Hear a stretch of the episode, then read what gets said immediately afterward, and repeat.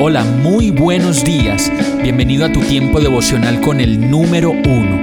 Qué alegría saludarte con la certeza de que Dios está obrando en tu vida su perfecta y buena voluntad, ya sea porque estás aprendiendo de un momento difícil o porque estás disfrutando de su amor a plenitud con paz y tranquilidad.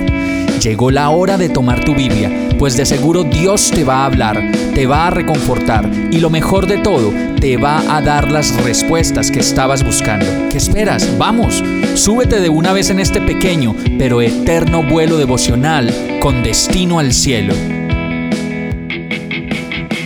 Y el mensaje de hoy se llama Aunque no lo creas, tu queja siempre es contra Dios. Éxodo 16:7 dice, Por la mañana verán la gloria del Señor, porque Él oyó las quejas de ustedes, que son contra Él y no contra nosotros. ¿Qué hemos hecho para que ustedes se quejen de nosotros? En este verso podemos ver parte del entramado de una de las historias más impactantes del Antiguo Testamento. Después de que Dios mostró su poder y su cuidado para sacar al pueblo de Israel de su lugar de esclavitud y pecado, ellos mismos comenzaron a quejarse, primero por el agua, después por el pan, después por la carne y por muchas cosas más. Y aquí podemos hacer una pequeña pausa para darnos cuenta que a nosotros, en relación con el pueblo de Israel, no nos diferencian muchas de estas quejas y reclamaciones que de manera permanente le hacemos al Señor.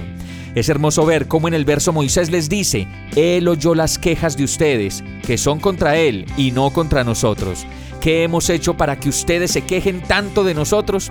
Y a decir verdad, cada vez que nos quejamos, lo hacemos contra Dios, como lo dice el verso.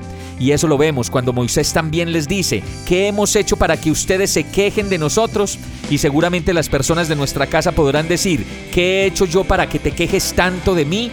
¿Qué han hecho tus hijos, tus hermanos, tu esposa, tu esposo, tu mamá o tus tías para que te quejes tanto de ellos? Yo creo que lo que vivimos y las personas que nos rodean y las posibilidades de vida que tenemos no son más que instrumentos del Señor para que Él haga su obra en nosotros y para que nosotros podamos encontrar el propósito de Dios para nuestras vidas. Por eso no te quejes más de tus hijos, ni de tu hogar, ni de tu trabajo y tu provisión, ni de tu vejez, ni mucho menos de tu juventud pues cada una de ellas son el regalo perfecto de Dios para ti, y cuando lo haces en realidad, la queja no es contra ellos, sino contra Dios. Y como lo dice el verso, es mejor esperar en las promesas de Dios y por la mañana ver la gloria del Señor. Vamos a orar. Amado Dios, Perdóname por tantas quejas que salen de mi boca y por las tantas otras que tengo atravesadas en el pensamiento y en el corazón. Ahora sé que tú escuchas todas mis quejas, aun las que no alcanzan a salir de mi boca. Te pido perdón y te ruego que me des contentamiento con lo que tengo, con lo que soy y con lo que hago. Agradezco cada detalle de protección y cuidado que tú tienes conmigo y la manera en que me ayudas a entender mi propósito.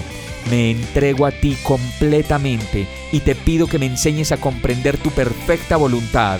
Y todo esto te lo pido agradecido, confiado y seguro de que tú estás obrando tu perfecta voluntad en mi vida, en el nombre de Jesús. Amén.